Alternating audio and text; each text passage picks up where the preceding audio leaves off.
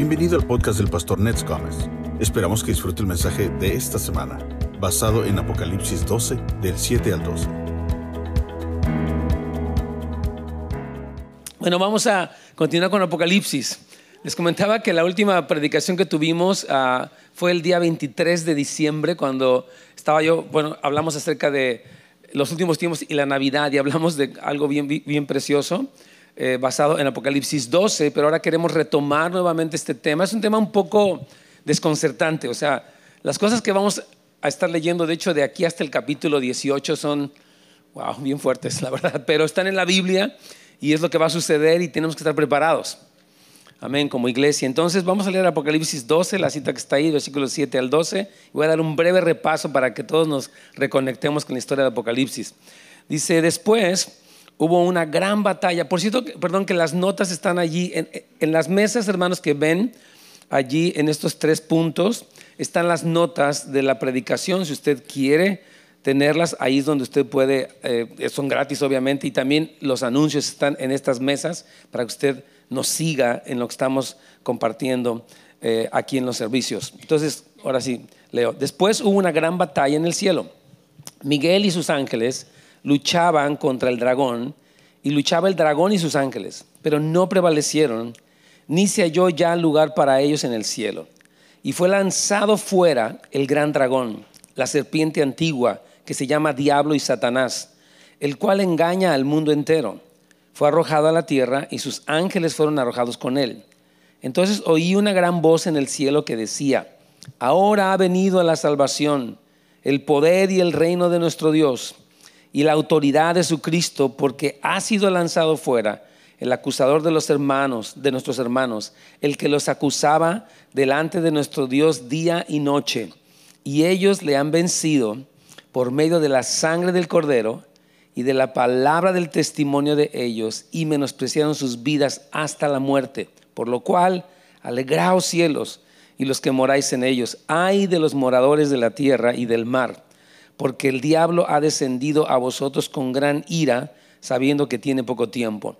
Señor, te damos gracias por el poderoso mensaje de Apocalipsis. Te damos gracias por la verdad revelada. Este libro se trata de Jesús. De hecho, Apocalipsis es la revelación de Jesucristo. Es no solamente el plan, sino el hombre detrás de ese plan.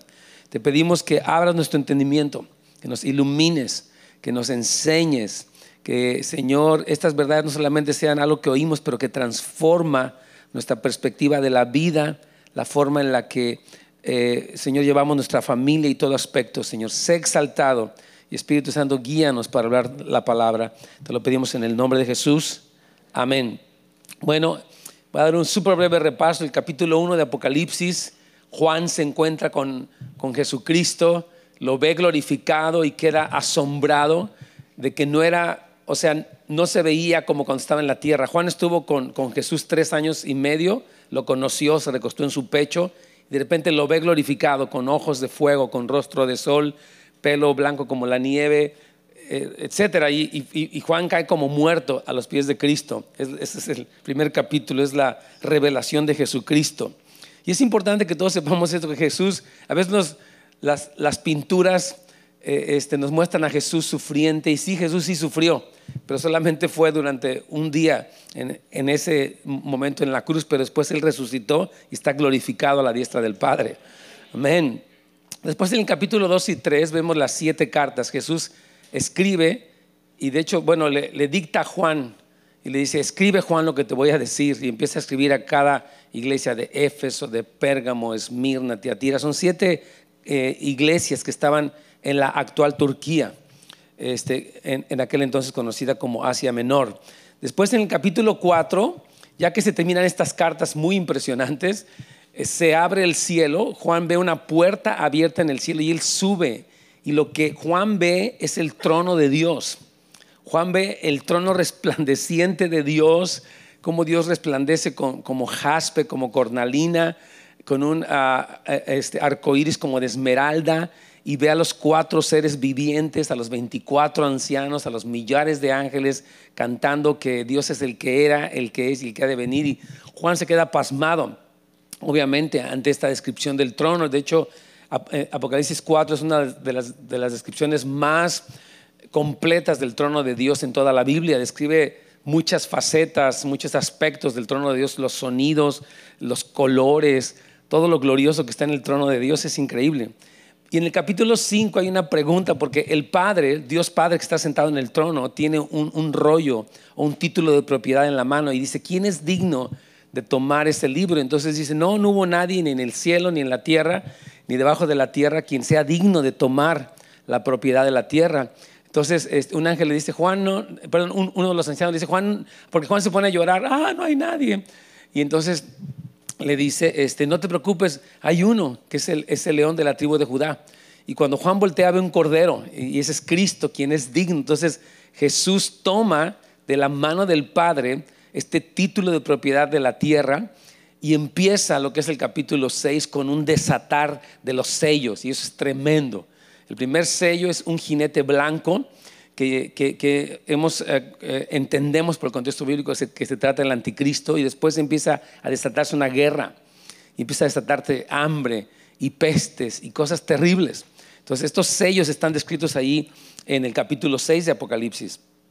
Después hay una pregunta al final del capítulo 6 que dice, bueno, ¿y quién puede ser salvo? Hay tantas, por ejemplo, eh, terremotos, tantos eventos cósmicos que hay una pregunta al final del capítulo 6 que dice, ¿quién podrá ser salvo? El capítulo 7 responde, ah, se ven dos grupos, primero se ven 144 mil, que son 12 mil sellados de cada una de las 12 tribus de Israel, y después se ven una gran multitud en el versículo 9 de toda tribu, lengua y nación que están delante del trono. Dice, ¿quién es? Porque Juan pregunta, ah, bueno, el ángel le pregunta, ¿quiénes son estos? Y dice, bueno, e, este, es, dice, yo no sé, tú sabes. Y entonces le dice, ok, estos que ves de toda tribu, lengua y nación son los que han salido de la gran tribulación y están alabando al Señor diciendo, Señor, tú eres digno. Entonces se ve como Dios iba a proteger a estos dos grupos, del pueblo de Israel y de todas las naciones, de la iglesia de todas las naciones, y toda esa, esa multitud va a ser salva. Entonces hay una respuesta a esa pregunta. Después en el capítulo 8 viene el séptimo sello y siempre con el séptimo sello viene el desatar de la siguiente serie de juicios y en este caso empiezan las trompetas. Y, son, y vemos las, las, primeras cuatro trompetas, son eventos muy intensos. Y después en el capítulo 9 vemos la quinta y la sexta trompeta. En el capítulo 10 viene otra explicación. La explicación angelical es porque al final del capítulo 9 hay una pregunta. Dice que a pesar de lo duro, fíjese bien, de los juicios de Dios, eh, dice que ni así se arrepintieron. La gente no se arrepentía, la gente seguía en, su, en, sus, sus robos, en sus brujerías, en sus homicidios, en sus borracheras. La gente no, no entiende. Entonces hay como, una, como un cuestionamiento. O sea, oye, pues nadie se quiere arrepentir. Entonces el Señor en el capítulo 10 precisamente envía un ángel a Juan y le manda a Juan que tome, eh, eh, o sea, la palabra de Dios y la coma y que profetice a las naciones. Y eso es un mensaje para nosotros, que Dios al final del tiempo va a mandar mensajeros proféticos, ustedes y yo. Amén. Que le, que le enunciemos a la gente, que conozcan a Cristo, que se arrepientan de sus pecados, a pesar de que el mundo va de mal en peor. Vemos las cosas que están pasando en el mundo, la maldad incrementada terriblemente, la perversión incrementada. A pesar de todo eso, Dios envía a nosotros como mensajeros y después también envía en el capítulo 11 a los dos testigos, hablamos de ellos dos. Son dos personas que tienen mucha autoridad, muy humildes, pero empiezan a hablar contra el anticristo, contra la bestia y, y empiezan a dar señales. Ellos oran y desciende fuego del cielo y Dios está enviando una contraparte, aunque el mal se incrementa, también el testimonio de Dios se incrementa, bendito sea el Señor. Amén. Entonces, eso está allí que es la respuesta, son lo que se llaman las explicaciones angelicales. Y en capítulo 11, eh, específicamente en el versículo 15, está la séptima trompeta. La séptima trompeta es muy importante porque es cuando Cristo regresa a la tierra. Pero simultáneamente, en el capítulo 12 se describe la realidad espiritual. La Biblia, se los he estado tratando de explicar, describe lo que pasa en el cielo en la tierra y aún debajo de la tierra. La Biblia nos da una visión completa del mundo. ¿Se entiende esto? Nosotros pues, vemos el mundo así, ¿no? Usted va manejando, ve las calles, los edificios, oye las noticias y etcétera. Pero la Biblia nos dice, ok, te voy a decir no solamente qué está pasando ahí, sino qué está pasando detrás de eso. y nos describe las, por ejemplo, en el, capítulo 12, habla de una mujer, dice que vio una gran señal, dice, dice Juan. Había una mujer vestida eh, del sol y de las estrellas y, una señal, y esa mujer es el pueblo de Israel. Y dice que vio otra señal grande que era un dragón con siete cabezas. Y ahí nos explica que esas siete cabezas son siete imperios que van a estar haciendo guerra contra la simiente de Dios. Hay una guerra tremenda. Satanás se opone a que el plan de Dios se cumpla. Entonces, ahí en el párrafo A, de hecho, de esta primera página, explico todo esto, ¿no? Como la vez anterior, que fue el 23 de, diciembre, vimos en la primera parte del capítulo 12, versículos 1 al 5, la perspectiva divina, escuche bien, del gran conflicto que se vive en los lugares celestiales a lo largo de la historia humana. O sea, ustedes y yo podemos ver a Hitler o a diferentes líderes mundiales. Actualmente vemos a Vladimir Putin, vemos a Donald Trump, vemos a Maduro en, en Venezuela, vemos todos estos líderes pero la Biblia describe lo que hay detrás de eso. ¿Qué está operando en el mundo espiritual para producir lo que vemos en el mundo natural? Gloria a Dios. Entonces, mientras nosotros vemos acontecimientos en las naciones, detrás de todo hay una realidad espiritual. El enemigo, en este caso del capítulo 12, personificado por un gran dragón de siete cabezas o siete imperios, es el imperio, ah, se empieza desde el imperio ah, ah, babilónico, el imperio medo-persa, el imperio griego y luego el imperio del anticristo, operando de diferente manera. No vamos a entrar en detalle porque ya hemos hablado mucho de eso, pero está hablando de este, de este dragón que son, porque son señales. Ahí, ahí dicen, no son cosas literales, son señales, son símbolos. No todo en el libro de Apocalipsis son símbolos, pero algunas cosas ahí explica. Esto es una señal. Te estoy explicando con una figura a lo que va a pasar, y en este caso es este dragón, que ha tratado de destruir a la simiente santa, representada por la mujer que está a punto de dar a luz al Mesías. Y ahora vamos a ver la respuesta de Dios ante el drama de la historia final de nuestra era para dar paso al regreso de Jesús a la tierra. Digan amén. amén. Excelente. Entonces, Ah, comenzamos con el número 2 romano ahí en la parte de, hasta abajo de la página 1. Satanás es despojado de su posición estratégica. Gloria al Señor. Apocalipsis 12 del 7 al 9, lo voy a leer. Ahí está arriba en su página. Entonces dice, después de esto, estoy leyendo la parte de arriba de la página 1, después de esto hubo una gran batalla en el cielo. Miguel y sus ángeles luchaban contra el dragón y luchaban el dragón y sus ángeles pero no prevalecieron, ni se halló ya lugar para ellos en el cielo. Y fue lanzado fuera el dragón, el gran dragón, y explica quién es la serpiente antigua, que se llama Diablo y Satanás, el cual engaña al mundo entero, fue arrojado a la tierra y sus ángeles fueron arrojados con él. Entonces, este, este segmento describe una guerra en los cielos específicamente hay dos grupos. Uno es el arcángel Miguel con los ángeles de Dios peleando contra Satanás, que es la serpiente antigua y el dragón, y los ángeles caídos. Ahí está este conflicto en los lugares celestiales, ¿verdad? Entonces, según lo vemos en la escritura, Miguel siempre aparece, eh, aparece en la Biblia, eh, tanto en el libro de Daniel y en otros segmentos de la Biblia, peleando contra Satanás a favor del cumplimiento del plan de Dios para Israel. Dios tiene un plan para Israel. Israel es central en el plan de Dios. ¿Por qué? Porque Dios quiso. ¿Y por qué Israel? Pues porque Dios quiso. ¿Por qué quiso? Pues porque quiso. Así de fácil. Dios escogió a Israel. De hecho, Cristo nació de, la simiente, de, Cristo es judío. Entonces, Satanás quiere destruir al pueblo de Israel. Siempre lo ha querido destruir. Ustedes ven desde los imperios que han pasado Hitler es un ejemplo de eso. Él mató a 6 millones de judíos a sangre fría en los hornos crematorios en Auschwitz y en otros campos de concentración. Entonces, hay esta guerra de Satanás en contra de esta simiente que es el pueblo de Israel y Miguel aparece en los lugares celestiales defendiendo, haciendo guerra para que el plan de Dios se cumpla. Ok, vamos a la, página 2. Entonces, aquí la palabra después que, vemos en el versículo, versículo 7 ah, del capítulo 12 de Apocalipsis, parece indicar que el hecho de que el Señor guarde a su pueblo, pueblo de Israel, para ser librado de la persecución, desata la ira de Satanás. Leíamos en el, capítulo, en el versículo 6, la, vez anterior, eso fue en diciembre, no creo que nadie se acuerde. en el capítulo 6 decíamos que a esta mujer se le concede ir al desierto para ser sustentada. Esta mujer es el pueblo de Israel. Y dice, Dios le concedió ser protegida y Satanás se enfurece, se enoja y por eso empieza a hacer esta guerra que se describe en este versículo. Entonces, el resultado de esta guerra es que Satanás es lanzado, fíjese bien, a la tierra. Él, Satanás opera, dice la Biblia, en los lugares celestiales, pero en esta guerra él es echado de ese lugar y desciende a la tierra y desciende súper enojado.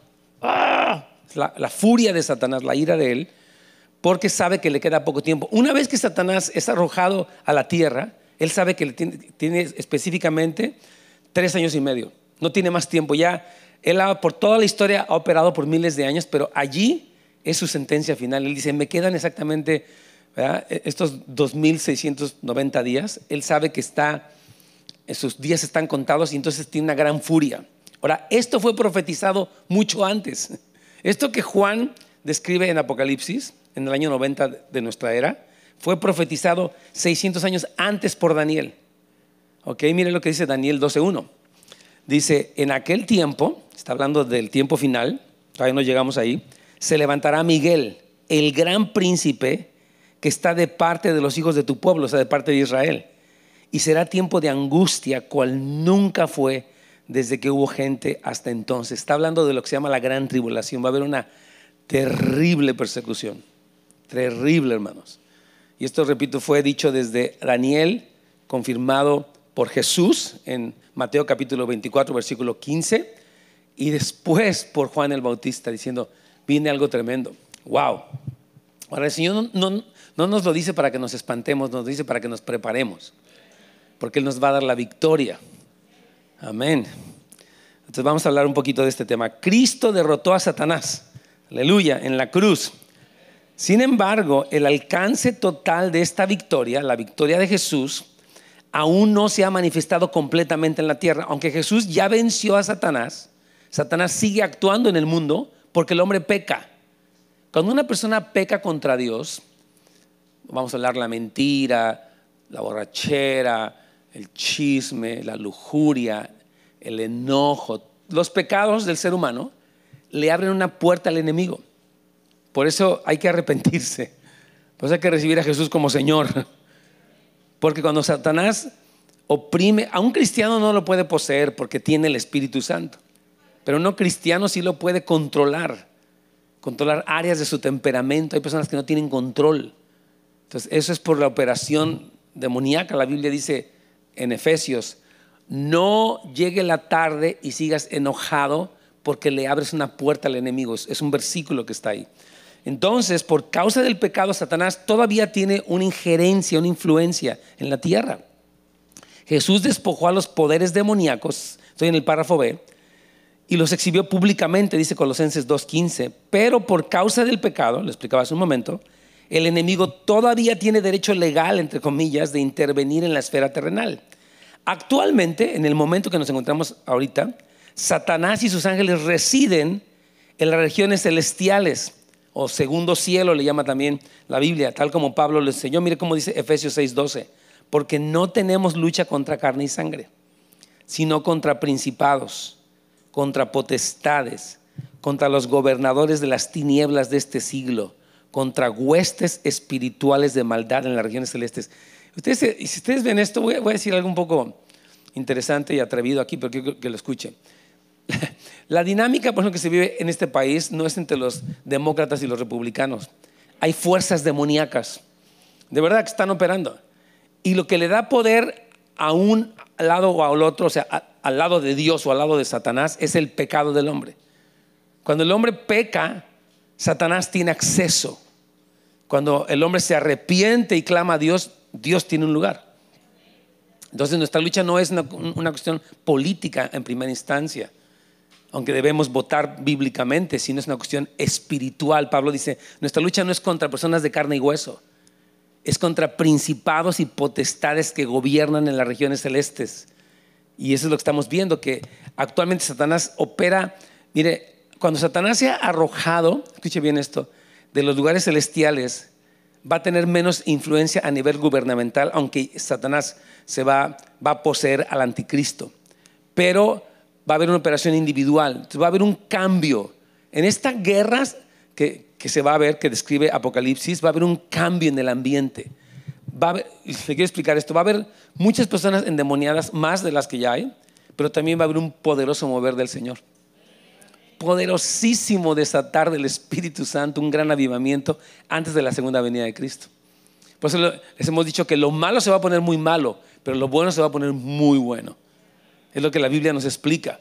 Entonces es, bueno enterarnos de este plan glorioso de Dios. Vamos al párrafo D. En este pasaje, o sea, el pasaje de Apocalipsis 12, vemos que Satanás no fue lo suficientemente fuerte como él se cree y será vencido una vez más, pero esta ocasión será desplazado de los lugares celestiales y se enfurecerá al perder este lugar estratégico de influencia. Satanás, hermanos queridos, eh, que es el acusador, el engañador, ahorita vamos a estudiar sus nombres, eh, él es derrotado por Cristo, luego derrotado por el arcángel eh, Miguel y luego por nosotros aquí en la tierra. Satanás tiene una, va cayendo cada vez más abajo, es lo que la Biblia dice. Hay un proceso de cinco etapas en el que Satanás decae, del, primer cielo al segundo cielo, a la tierra, al abismo y al lago de fuego. Es la decadencia satánica. Es lo que va a pasar y está muy bueno. Satanás tiene que saber esa noticia. Alguien ha dicho que cuando Satanás te quiere recordar tu pasado, recuérdale su futuro. ya, oh, ya. Mire, las escrituras nos muestran la progresión de las cinco facetas de la caída de Satanás. Lo explicaba yo ahorita, del tercer cielo, donde era el querubín protector, así le llama Isaías y Ezequiel fue echado al segundo cielo o los lugares celestiales por causa de su arrogancia. La Biblia dice, el que se enaltece será humillado. La persona que es arrogante, que no acepta consejos, la persona que es e, este, obstinada, va a ser quebrantada. ¿Estoy oyendo? La Biblia dice, antes del quebrantamiento es la altivez de espíritu. Es un principio. Satanás se enalteció, pero va a ser derribado radicalmente y cada vez más profundo y cada vez más horrible. Satanás no conoce el infierno, Satanás apenas va a conocer el infierno. Eh, eh, es lo que la Biblia enseña. Mucha gente piensa que Satanás, así lo ponen en las caricaturas, ¿no? Que está así con un perol grandote en el infierno celebrando con unas diablitas. No, él no ha pisado el infierno. Él apenas al final de los diez mil, perdón, de los mil años, del milenio que la Biblia llama, va a estrenar el lago de fuego donde él será atormentado para siempre. Hay que quitarnos ciertas ideas que nos han metido la cultura general y escuchar lo que la Biblia dice. Amén. Entonces, del tercer cielo donde era el querubín, él es echado después, número dos, del, del segundo cielo, o los lugares celestiales, también conocidos como regiones celestiales, es confinado a estar exclusivamente en la tierra. Es lo que pasa en esta guerra que estamos estudiando hoy. Número tres, de la superficie de la tierra, él es lanzado al abismo. Ahí están las citas, usted puede leerlas. Número cuatro, del abismo al lago de fuego que yo les explicaba después del milenio. El lago de fuego será la cárcel permanente de tormento de Satanás para siempre. Satanás no va a estar reinando en el infierno, va a estar siendo atormentado junto con el falso profeta y junto con el, junto con el anticristo y los demonios y todos los que no quisieron de Dios van a terminar en el infierno de fuego ardiendo para siempre. Es horrible. Lo que la Biblia llama la muerte eterna. Mucha gente piensa que la muerte es dejar de existir, no es cierto. Nadie deja de existir. O vives para siempre o mueres para siempre, pero tu existencia es eterna. ¿Se entiende esto? Tremendo. Por eso la gente dice, yo me suicido y se acaba todo. Le dije, no, tú te suicidas y está peor todo. Ya, el, suicidio no es la solución para nadie nunca. Es una transición horrible a, a una eternidad sin Dios y en el tormento. Párrafo F. Y esto es muy importante, el párrafo F. La iglesia, hermanos, jugará un papel dinámico como intercesora en la victoria de Miguel sobre Satanás. O sea que mientras en el cielo está pasando esto, la iglesia está orando, está clamando. ¿Por qué cree que mundialmente están pasando estos cuartos como el que tenemos aquí de oración? No nada más están pasando aquí, se, dice que hay 25 mil cuartos como estos en, todas las naciones, en China, en África, en Europa, en la India, en muchos lugares hay lugares aquí donde estamos orando, estamos clamando, Señor, que venga tu reino, que se haga tu voluntad así como en el cielo, también en la tierra. Está, este clamor en la tierra fortalece y desata las potestades para que hagan la obra de Dios. O sea, para que hay este, e, esta guerra que, estamos estudiando el día de hoy, está, eh, tiene el combustible de la oración. Lo vimos en el capítulo 5, dice que las copas se llenaron de las oraciones de los santos, ¿se acuerdan? Lo hemos estudiado muchas veces. También en, la sexta trompeta, en, el quinto sello, hay movimientos de oración. ¿Se acuerdan que dijimos que hay la oración de Cristo, junto con la oración de los mártires en el cielo, junto con la oración de nosotros en la tierra, desata un tremendo mover de Dios. Eh, por eso la oración es importantísima. No es como que, ay, pues yo no tengo tiempo de orar, qué flojera. Estoy ocupadísimo, por favor no me hablen de eso. Decirle, no, tú necesitas orar. Si Jesús, siendo el Hijo de Dios, se la pasaba noches orando, imagínense usted y yo, no vamos a necesitar orar, hermanos, nos urge orar.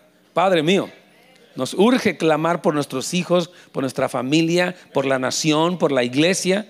Hay que orar, hermanos queridos. No puede ser que no tenga tiempo para orar. Eso, es imposible, porque la oración es clave. Dice Santiago dice, no tienes porque no pides, y pides pero pides mal. Entonces tienes que aprender a orar y crecer y, y no es por méritos, pero tienes que aprender a orar la voluntad de Dios y que veas cómo Dios interviene en tu familia, en tu salud, en tus finanzas. Amén. Entonces la iglesia, repito, jugará un papel dinámico como intercesora en la victoria de Miguel sobre Satanás, así como también contribuirá con el gran avivamiento de los últimos tiempos, lo que les decía. El ministerio de los dos testigos, también que ya hablamos, la protección de Israel, que estamos hablando de ella, los 144 mil sellados, el desatar de los juicios de Dios en los sellos, las trompetas y las copas, y la procesión de la segunda venida de Jesús. Dios quiere a su iglesia involucrada en oración en todo este tiempo. La oración parece muy inocente, pues están estos muchachitos ahí orando. Bueno, esa es un arma poderosa. Ahí me decía un hermano que, que, veía el, jueves que tuvimos la oración corporativa, me dice, pastor, mientras ustedes estaban orando, yo veía que eran misiles. Que dice, era como si usted fuera como un avión, así me decía el hermano, y usted estaba lanzando unos misiles en las regiones celestiales, dice, y como que eso estallaba en el cielo, me decía el hermano, y caían como flores, que eran como bendiciones de Dios, me decía el hermano. Fue una visión tremenda la que tuve este, este jueves, me la comentó un hermano que estaba aquí. Por eso la oración es tan crucial. Oh, ya, es muy poderosa. Párrafo G, por esto es que la iglesia debe perseverar y crecer en la oración. Por eso le invitamos al One Thing, venga y crezca como persona que ora en la proclamación del Evangelio, tenemos que crecer en el ayuno, en vivir el estilo de vida del sermón del monte e incluso dar nuestras vidas mientras nos levantamos con el corazón de Jesús a favor de Israel. Dios quiere que seamos una iglesia entendida, hermanos. De verdad, por eso hay tanta enseñanza. Está el SEMP, está la escuela de discipulado, están los grupos de, amistad, está estos eventos para que usted esté listo. No diga, pues yo no sabía. No, tienes todo para saber. Para empezar, tienes la Biblia en primer lugar y en segundo lugar tienes todo este cúmulo de enseñanzas, libros, eh, maestros que te están enseñando, predicadores que vienen desde Argentina, viene este hermano Mariano tremendo, va a ser poderoso. Entonces, venga hermano. Amén. Entonces Jesús desatará ángeles para librar a la iglesia y al remanente de Israel de la furia del anticristo. Vamos a la página 3 rápidamente. Quiero apurar. Bueno, Ah, tanto Apocalipsis 12 como Apocalipsis 20 hablan de los nombres del enemigo y lo voy a mencionar rápido. No quiero exaltar para nada al diablo, pero quiero que conozcamos su naturaleza. Es importante que sepas quién es el diablo. Él está vencido completamente y cada vez va a estar más vencido, por eso está tan enojado.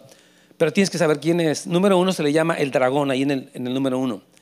Indica su poderosa crueldad ancestral sin ninguna capacidad para mostrar misericordia a nadie, ni siquiera a los que le sirven. la gente que adora a Satanás, lo veíamos presente cuando veíamos en la quinta trompeta, dice que las personas adoran a los demonios y esos demonios vienen y los matan a ellos y los atormentan por seis meses, ¿se acuerdan? O sea que Satanás no tiene piedad de nadie.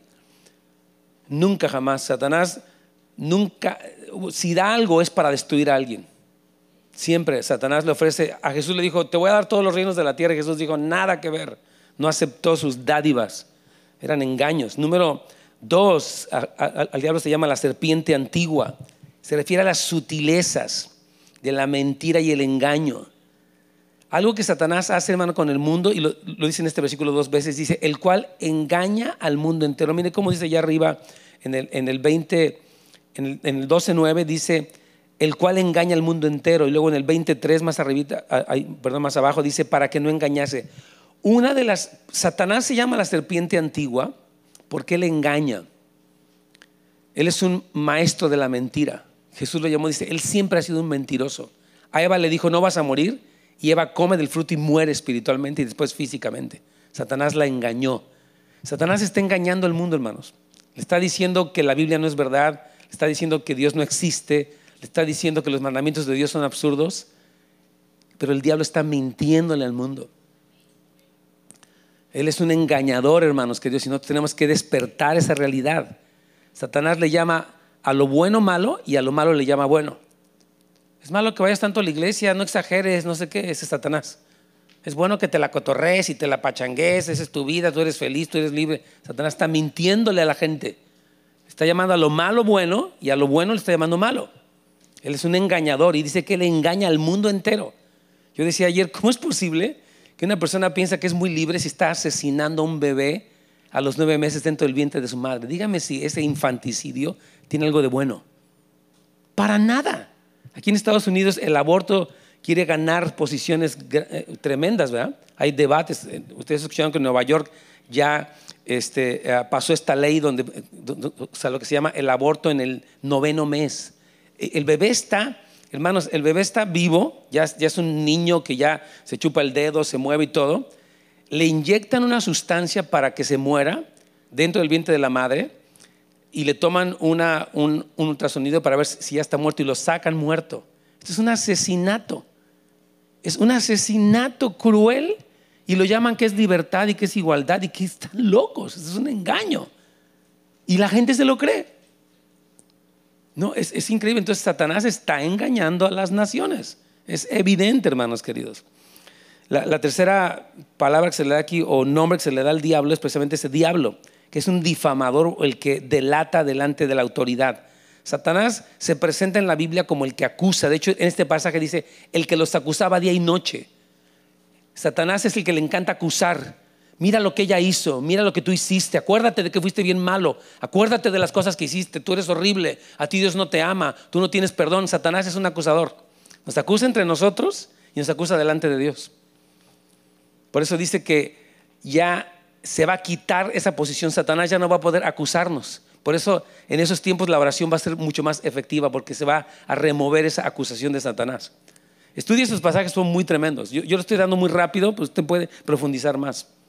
Y debe profundizar más por su propia, sentirse seguro, sentirse valiente, sentirse firme en el Señor. Dios te quiere firme con Él. Te quiere lleno de fe, lleno de esperanza, lleno de confianza en medio de las luchas que tienes, porque Cristo ya venció. Amén. El último nombre del diablo aquí es Satanás, que significa el adversario o aquel que se opone. La Biblia dice que él anda como león rugiente buscando a quien devorar, al cual resistirle firmes en la fe. Firme, usted sigue creyendo, confiando. Amén. Leyendo la palabra, creciendo en sus convicciones, derribando sus dudas. Así usted resiste al enemigo. Ahora vamos a ver rápido la victoria de los santos sobre Satanás. Esta parte es impresionante. Este pasaje, o en este pasaje, perdón, se repite cuatro veces la derrota de Satanás. Primero es vencido y desplazado por el arcángel Miguel y sus ángeles de los, ah, de los lugares celestiales y después por los santos. O sea, el diablo, Dios lo avienta. y luego Miguel le pone una paliza y lo avienta. Y luego llega aquí a la tierra y los santos lo aplastan. De veras, así dice la Biblia, dice, el Dios de paz aplastará en breve a Satanás bajo vuestros pies. Entonces, el, diablo anda, pero cacheteando la banqueta, como decimos. En serio, para los que conocen a Cristo, para los que caminan en la verdad, los que no son, son presos o son engañados y son arrastrados al infierno con Él. Así es la cosa, hermano. Entonces hay que conocer, fíjese, fíjese cómo dice aquí, versículo 8, pero no prevalecieron, está hablando de los demonios, ni se halló lugar para ellos en el cielo. Versículo 9, fue lanzado fuera el dragón, fue arrojado y sus ángeles con él. Versículo 10, ha sido lanzado el acusador. Y, este versículo 11 es, ellos le han vencido. Todo este pasaje es la victoria que hay sobre Satanás. Amén. Entonces estos pasajes no son para, ay, qué feo está Apocalipsis, no está buenísimo, porque habla de nuestra victoria. Feo para el diablo, son malas noticias para Satanás porque reciba muchas malas noticias, le hacen falta. Porque está muy envalentonado, pero él está vencido. Entonces dice ahí que se, escucha una gran voz del cielo. En este pasaje hay un contraste, hay una voz de alegría. Alégrense los cielos, porque hay una victoria, pero después hay, hay un lamento. Ay de los moradores de la tierra, como diciendo, ay, nanita, qué grueso está esto. Así, está diciendo alegría para el pueblo del Señor, los que andan en victoria en Cristo, bajo la redención, pero una tristeza para los que moran en la tierra y que no quieren nada de Dios. Está hablando este contraste entre el gozo para el pueblo de Dios y para el cielo y el lamento para los que son, o sea, no quieren del Señor y serán una víctima de Satanás. Entonces, una gran voz del cielo declara, ahora debido a que Satanás ha sido removido de las regiones celestiales, habrá un desatar sustancial del poder de Dios disponible para la iglesia de los últimos tiempos. Como Satanás es removido de esa esfera de influencia, entonces hay un ambiente más claro. Hay como una especie de, ah, se despejan los cielos, es lo que está diciendo aquí, y la oración sube, no hay acusación. Si va, va a haber mucha gente endemoniada. La Biblia dice que cientos de, de millones de demonios van a ser desatados. Unos salen del abismo, otros salen del, río Éufrates, ya lo leímos, estudia los, temas pasados, vamos en el, tema 30, en esta ocasión hemos dado 29 enseñanzas de esta, y, veíamos cómo los, los, demonios empiezan a salir para atormentar a la gente, unos para matar, terrible, va a ser una cosa tremenda, pero hay victoria en Cristo, porque mientras el ambiente, por eso les digo, lo malo se va a poner muy malo, horrible, pero lo bueno se va a poner muy bueno y usted escoge de qué lado va a estar. Amén. Usted está del lado de Cristo y por eso está aquí, gracias a Dios. Y por eso hay que predicar el Evangelio, hermano, porque mucha gente de afuera no sabe. yo les animo, sigamos predicando el Evangelio. Comparta su testimonio a sus familiares. Dígales a ellos lo que el Señor ha hecho con, con usted. Si dice, yo soy católico, soy lo que no estamos hablando de religión, estamos hablando de una relación con Cristo. No estamos atacando una religión, esto no tiene nada que ver. Estamos conociendo al Salvador y experimentando su salvación. Bendito es el nombre de Jesús. Entonces, al mismo tiempo que Satanás es arrojado a la tierra y le da poder al anticristo para levantarse de la muerte eh, y establecer lo que se llama la abominación desoladora, desencadenando un tiempo de angustia como el mundo jamás ha visto, lo que leíamos en Daniel, Dios, fíjese bien, no ha dejado a la iglesia a sus propias expensas. Habrá un desatar masivo del poder del cielo para ayudar a los santos en su lucha. Amén. Hay un mover tremendo, hermanos. Lo, bueno, repito, el reino de Dios, la iglesia va a ser una iglesia poderosa, victoriosa, en fuego, llena del Espíritu Santo, con convicción, con firmeza, con autoridad. Eso es lo que va a suceder. Bendito sea el Señor. Amén. En este tiempo final, sigo en el párrafo B, en este tiempo habrá un incremento de salvación, poder y el reino de Dios y la autoridad de Cristo en la tierra, tal como lo dice este versículo. Ahora ha venido la salvación, el poder y el reino de nuestro Dios y la autoridad de su Cristo. Esto me encanta. Dice, ok, hay unos demonios, se están desatando, dice, pero también se va a manifestar la autoridad del Señor, el poder del Señor, la salvación de nuestro Dios. Tremendo, el reino de Dios, hermanos. Esto se va a poner muy bueno. Amén, escoja el lugar correcto. Yo sé que lo está escogiendo, pero esto se va a poner tremendo, hermanos. Aquí dice, ha venido.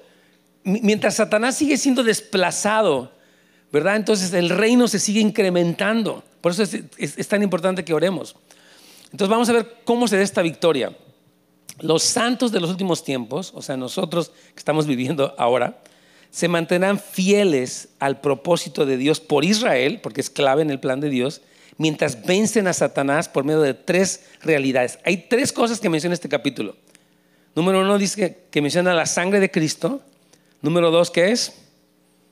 La palabra, el testimonio. Y número tres, menospreciaron sus vidas hasta la muerte. Les voy a explicar qué significa cada una cosa, cada cosa de estas. Todavía estamos en la tres. Regrésese para allá, si es tan amable. es que oigo sus páginas, pero regresen a la 3. Ok. Fíjese bien. La obra consumada de Cristo en la cruz, confirmada por el derramamiento de su sangre, nos redime. Escuche bien. Si una persona tiene pecado, no se ha arrepentido, Satanás tiene derecho de destruirlo. Dice la Biblia que vino para hurtar, matar y destruir. Esa es, la, esa es la realidad. Pero quienes han recibido a Jesús como Señor y Salvador, la sangre de Jesús cancela esas cosas. Dice, dice Filipenses que anuló el, perdón, Colosenses, que anuló el acta de los decretos que nos era contraria, la quitó del medio y la clavó en la cruz. Jesucristo, hermanos, con su sangre paga nuestras multas, por llamarle así, espirituales. Él nos redime, por lo tanto Satanás no tiene derecho. ¿Se entiende esto? Porque estamos cubiertos con esa sangre. Ahora, es importante que entendamos que la sangre no es un ente al que le puede hablar. Sangre de Cristo, cúbreme. La sangre, usted no puede platicar con la sangre porque la sangre de Cristo fue un acto que Él hizo hace dos mil años en la cruz del Calvario. Usted puede proclamar la realidad de lo que la sangre hizo. Entonces, por ejemplo, me decían hermanas, yo cubro a mis hijos con la sangre de Cristo. Le dije, ellos tienen que arrepentirse de sus pecados, recibir a Jesús como Señor y entonces la sangre los cubre. Pero no es algo que yo puedo orar fetichistamente, casi, casi como que es de la buena suerte eso. No, no, no, no, no, hermanos. Esto es un acto eh, que Cristo hizo que se recibe por fe. Entonces yo recibo a Jesús como el Salvador y el Redentor y su sangre, dice eh, este, Hebreos 9, nos redime, nos limpia, nos da acceso a Dios, le quita el derecho legal a Satanás para oprimirnos. Por eso dice, ellos han vencido por esa sangre derramada. Usted tiene que saber quién es en Cristo. Hay mucha gente que está intimidada por el diablo. Es que el diablo, hermano, yo mejor no me entrego porque el diablo, no, el diablo está vencido y usted fue redimido, fue rescatado de la esclavitud del pecado y de Satanás y fue trasladado al reino de Dios. Entonces, por eso usted tiene victoria. Amén. Entonces, la acusación del diablo queda anulada y produce en nosotros confianza. Yo, yo les comentaba yo de un hermano que una vez estaba, iba a echar fuera un demonio, lo, lo mandaron a llamar y esta persona le dijo, ¿a qué vienes si tú andas ahí, te has portado mal y no sé qué? Y le dijo, bueno, sí es cierto, no sé cómo me viste, pero te puedo decir que yo no vengo aquí por mis méritos, yo vengo aquí porque Jesús murió por mí en la cruz, porque su sangre me limpió y la autoridad que tengo es, es de Jesús, así que yo te echo fuera. Y claro, me voy a arrepentir de mis pecados. Obviamente le dijo el hermano este al endemoniado y el demonio salió. Pero usted tiene que saber quién es, si no usted vive muy condenado. No, pues yo no, y no sé si Dios me oiga, y si viene el diablo y me pone una paliza, ¿yo qué hago? Pues párese, hermano. Tiene que saber quién es usted en Cristo. Muchas personas están, tienen más temor de Satanás que de Dios, y eso no dice la Biblia. No temas al que puede matar el cuerpo. dice, teme al que tiene poder de echarlo en el infierno, y ese no es Satanás, ese es Dios. A Él es el que hay que tener un respeto con Dios. Con Dios no se juega, ni con la Biblia, ni con cosas. Tenemos que tener un profundo respeto porque hay una, Dios, no podemos burlarnos, dice la Biblia, nadie se engañe a sí mismo, Dios no puede ser burlado. Entonces no podemos jugar con Dios. Entonces por eso eh, hay que entender nuestra posición en Cristo y mantenernos firmes. Colosenses 1, 3 al 14 dice, el Padre nos ha librado de la potestad de las tinieblas y trasladado al reino de su Hijo amado, en quien tenemos redención por su sangre, el perdón de pecados. Bendito sea el Señor. Es lo que vemos en los retiros. ¿Cuántos aquí han ido para algún retiro sanidad interior? Bueno, pues, ¿se acuerdan? Del sábado en la mañana, todo eso. ¿Ok? Los que no han ido, pues, no les va a contar hasta que no vayan. Número dos, el segundo elemento de victoria es la palabra de su testimonio, tomando una postura valiente ante la verdad, tanto bíblicamente como su testimonio personal. ¿Sabe qué tiene que ver esto? Esto es tremendo. Cuando Satanás quiso tentar a Jesús, lo tentó de tres maneras. Uno para que hiciera pan y se lo comiera. Dos para que se aventara del templo y fuera un exhibicionismo y Dios lo rescatara. Y tres para que lo adorara y le entregara Satanás a Cristo los reinos de la tierra y ya Jesús no pasara por la cruz. Entonces Jesús, para vencer a Satanás, ¿qué dijo? Escrito está. Primero dijo, no solamente de pan vivir el hombre, escrito está, no tentarás al Señor tu Dios Pues digo, escrito está, al Señor tu Dios adorarás. Hermanos, nosotros tenemos que tener la palabra de Dios en nuestros corazones. Tú no pienses, bueno, los que están ahí enfrente de ellos que estudien, porque todos tenemos que estudiar. Usted y yo enfrentamos al diablo. Vienen usted enfermedades, tentaciones, ideas raras. Usted tiene que decir, escrito está. Utilice la autoridad de la escritura. Entonces, esa palabra del testimonio proclamada valientemente, hermano, le da usted autoridad sobre Satanás, porque si no, Satanás lo engaña y usted se la cree.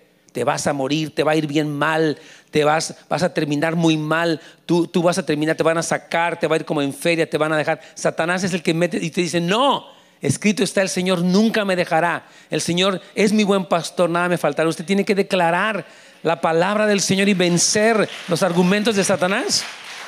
Por eso tenemos la Biblia, hermano. Por eso hemos dicho que la Biblia no solamente es para los que estudiamos, es para todo creyente. Dice la Biblia, no solamente de pan vivirá el hombre, sino de toda palabra que sale de la boca de Dios. Entonces, así vencemos a Satanás. Fíjese cómo dice aquí en el, en el versículo de Mateo 16, 25, porque todo aquel que quiera salvar su vida la perderá y todo el que pierda su vida por causa de mí la hallará. Y de hecho ese es el, el punto 3, dice, menospreciaron sus vidas hasta la muerte. Estos santos, esto es muy importante lo que le voy a decir, de los últimos tiempos consienten dar sus vidas con tal de serle fieles al Señor y así el diablo no los vence. ¿Sabe por qué puede vencer Satanás a una persona? Porque tiene un cristianismo convenenciero. A ver, ¿qué prefieres? ¿Tus bendiciones o tu vida o a Cristo? No, pues yo no me quiero morir. Entonces ellos ceden ante la presión del anticristo. Porque dice que en el tiempo final el anticristo va a presionar. Si tú no niegas a Dios, tú no vas a poder comprar ni vender ni hacer nada. Satanás va a empezar a presionar, va a empezar a, perseguir. Pero estos santos que vencen dicen, vale más mi lealtad a Cristo que mi vida. Amo más a Cristo. Por eso, hermano, hemos hablado de empezar a cultivar todos nosotros un, un, amor por Cristo.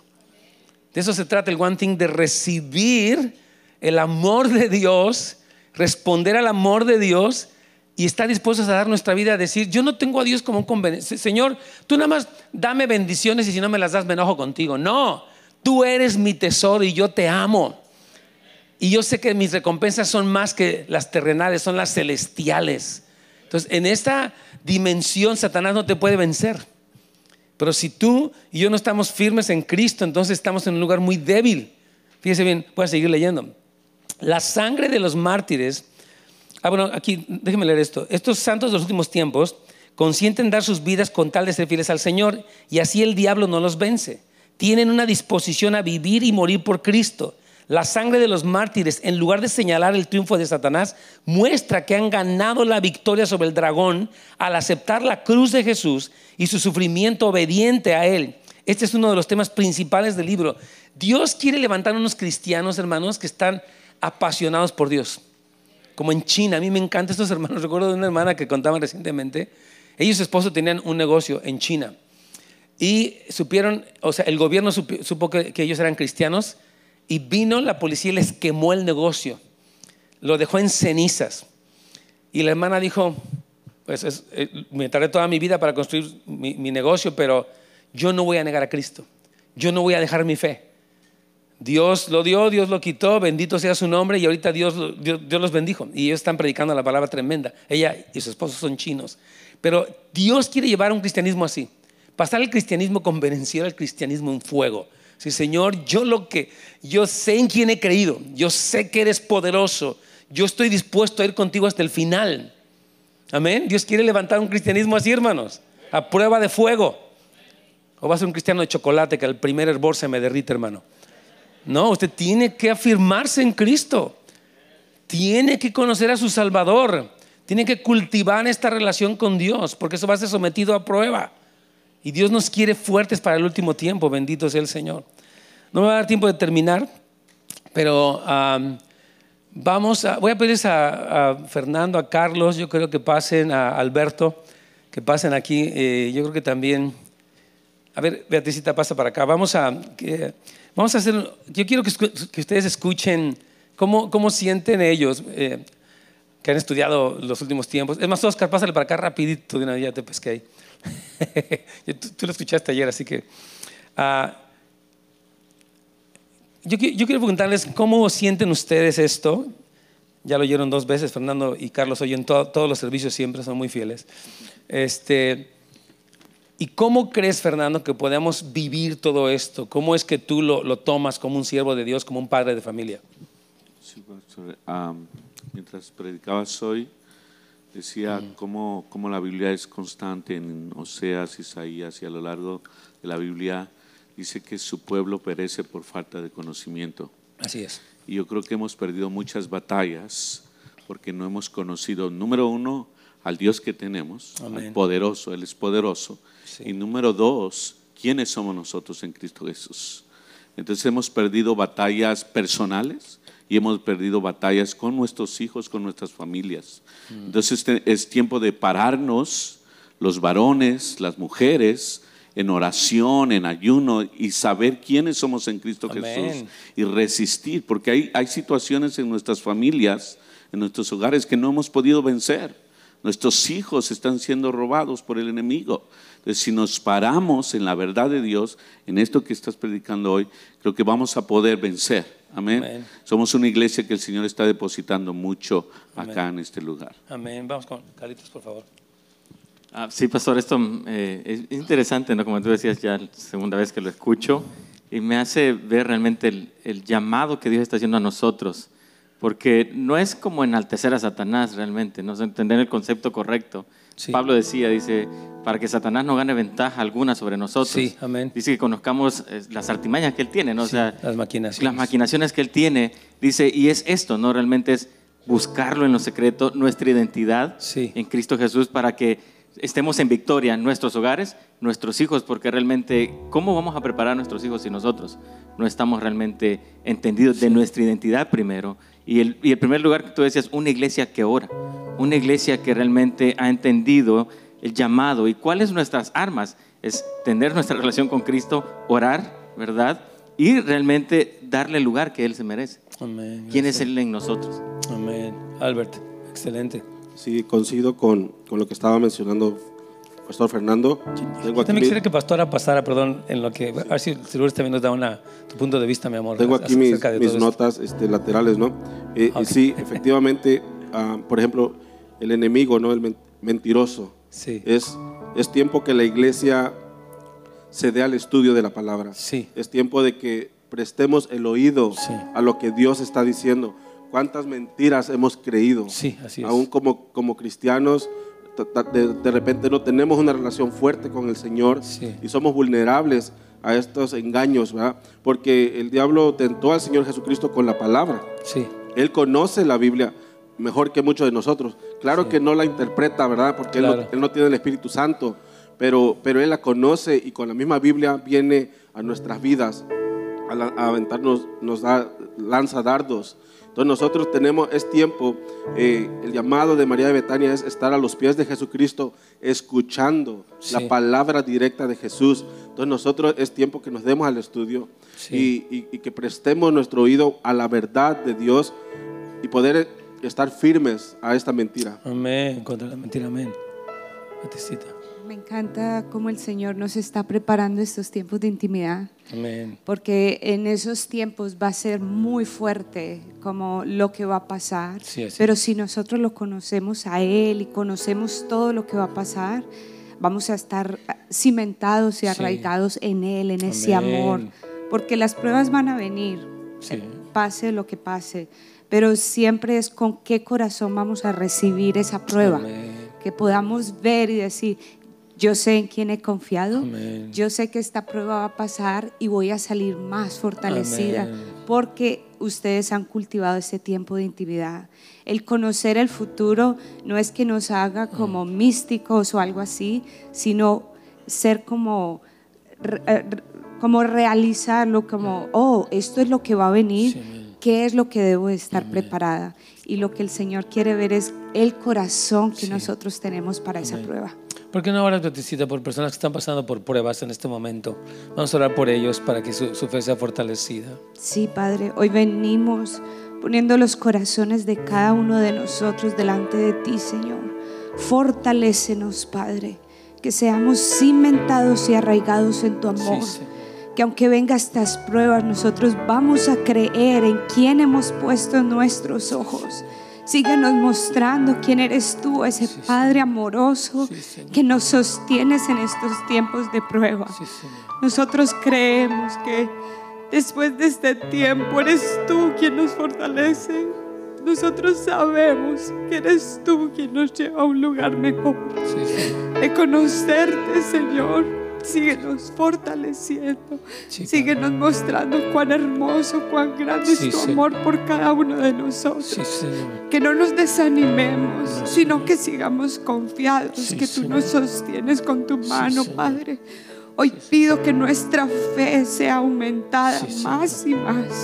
Incrementa nuestra Sí, fe. Síguenos sosteniendo Sí, con tu palabra, con Sí, tus Señor. besos. Besa a nuestra iglesia, besa a tu esposo Sí, amén, que te ama, que te necesita. Sostiénenos, por favor, Sí, con tu palabra en el nombre de Jesús. Amén. Oscar. Sí, yo creo que hay una, hay una realidad que, Gracias, que, que necesitamos entender y es que hay un equilibrio como cristianos que debemos tener en cuanto a la relación con el Señor y el conocimiento de su palabra. Tenemos que unir estas dos cosas para realmente poder estar preparados para lo que viene. Podemos tener mucha relación con el Señor y orar mucho, pero si no estudiamos la palabra no podemos entender cómo responder. Y podemos estudiar la palabra, pero no vamos a entender entonces los tiempos, porque tampoco vamos a tener un conocimiento de, de- de cómo Dios actúa eh, eh, eh, internamente. Entonces, yo creo que la- la- la- el, el equilibrio que de- como iglesia necesitamos tener en todo esto que estamos estudiando y leyendo es cómo lo que yo estoy estudiando realmente puede llevarme a mi cuarto de oración, Sí, puede llevarme a mi tiempo con Dios, Sí, para que realmente eso transforme mi corazón y me haga vivir de una manera diferente. sí. Cuando yo estudio eh, la palabra, realmente lo que hace es eh, como eh, retar mi cristianismo, o sea, retar el estilo de vida que yo estoy viviendo. Si yo estoy leyendo esto que estoy viendo, y estoy viendo que va a haber una iglesia que va a ser perseguida, y estoy viendo que va a haber una iglesia que va a responder en oración y victoriosa, entonces me pongo en el lugar de decir, yo soy, voy a ser yo parte de esa iglesia que va a saber responder victoriosamente en ese tiempo, o realmente siento que voy a estar alejado diciendo, no quiero ser parte de ese plan. O sea, como que lo que, lo que a mí me, me lleva a todo esto en todo momento es como yo quiero, Señor, conocer tu corazón, yo quiero estar cerca de tu corazón, quiero entender esto, porque yo no quiero estar lejos de tu plan. O sea, yo no quiero que cuando los tiempos malos vengan o cuando las circunstancias difíciles me arropan, yo me aleje de ti o no sepa responder porque no tengo un conocimiento de tu corazón. Entonces yo, o sea, yo en este momento lo que siento del Señor es como yo quiero retar tu cristianismo, quiero retar tu estilo de vida con Dios Amén. y decirte qué tan comprometido estás con Él y qué tan cerca estás de Él. O sea, qué tan cerca estás buscándolo, qué tanta oración estás teniendo, cuánto has estado estudiando la palabra para que realmente puedas responder como esa iglesia victoriosa que habla el libro Apocalipsis. El Señor lo va a hacer con nosotros o sin nosotros. O sea, Él dice que Él va a, tener una iglesia. Yo siempre lo digo. Él va a tener una iglesia firme al final, eh, eh, perfecta. Lo va a hacer conmigo o sin mí. Pero Él me está invitando a mí a estar. Y yo quiero estar. Y yo sé que Él quiere que nosotros estemos. Y por lo tanto tenemos que responder y decir, sabes que yo voy a tomar la responsabilidad que Dios me está diciendo que tome. De buscarlo en intimidad, conocerlo y responder a su plan activamente. Amén, gracias Oscar, amén, gracias a, a- a los líderes. Vamos a ponernos de pie un momentito, hermanos. Y Yo quiero, eh, quiero pedirles que nos va a dirigir a Hansel en un, en un canto, por favor, Hansel. Gracias por sintonizar nuestro podcast. Esperamos que hayan sido animados y fortalecidos. Para más información de nuestro ministerio, recursos y horarios, visite www.housesoflight.org o encuéntrenos en Facebook. Muchas gracias y que Dios los bendiga.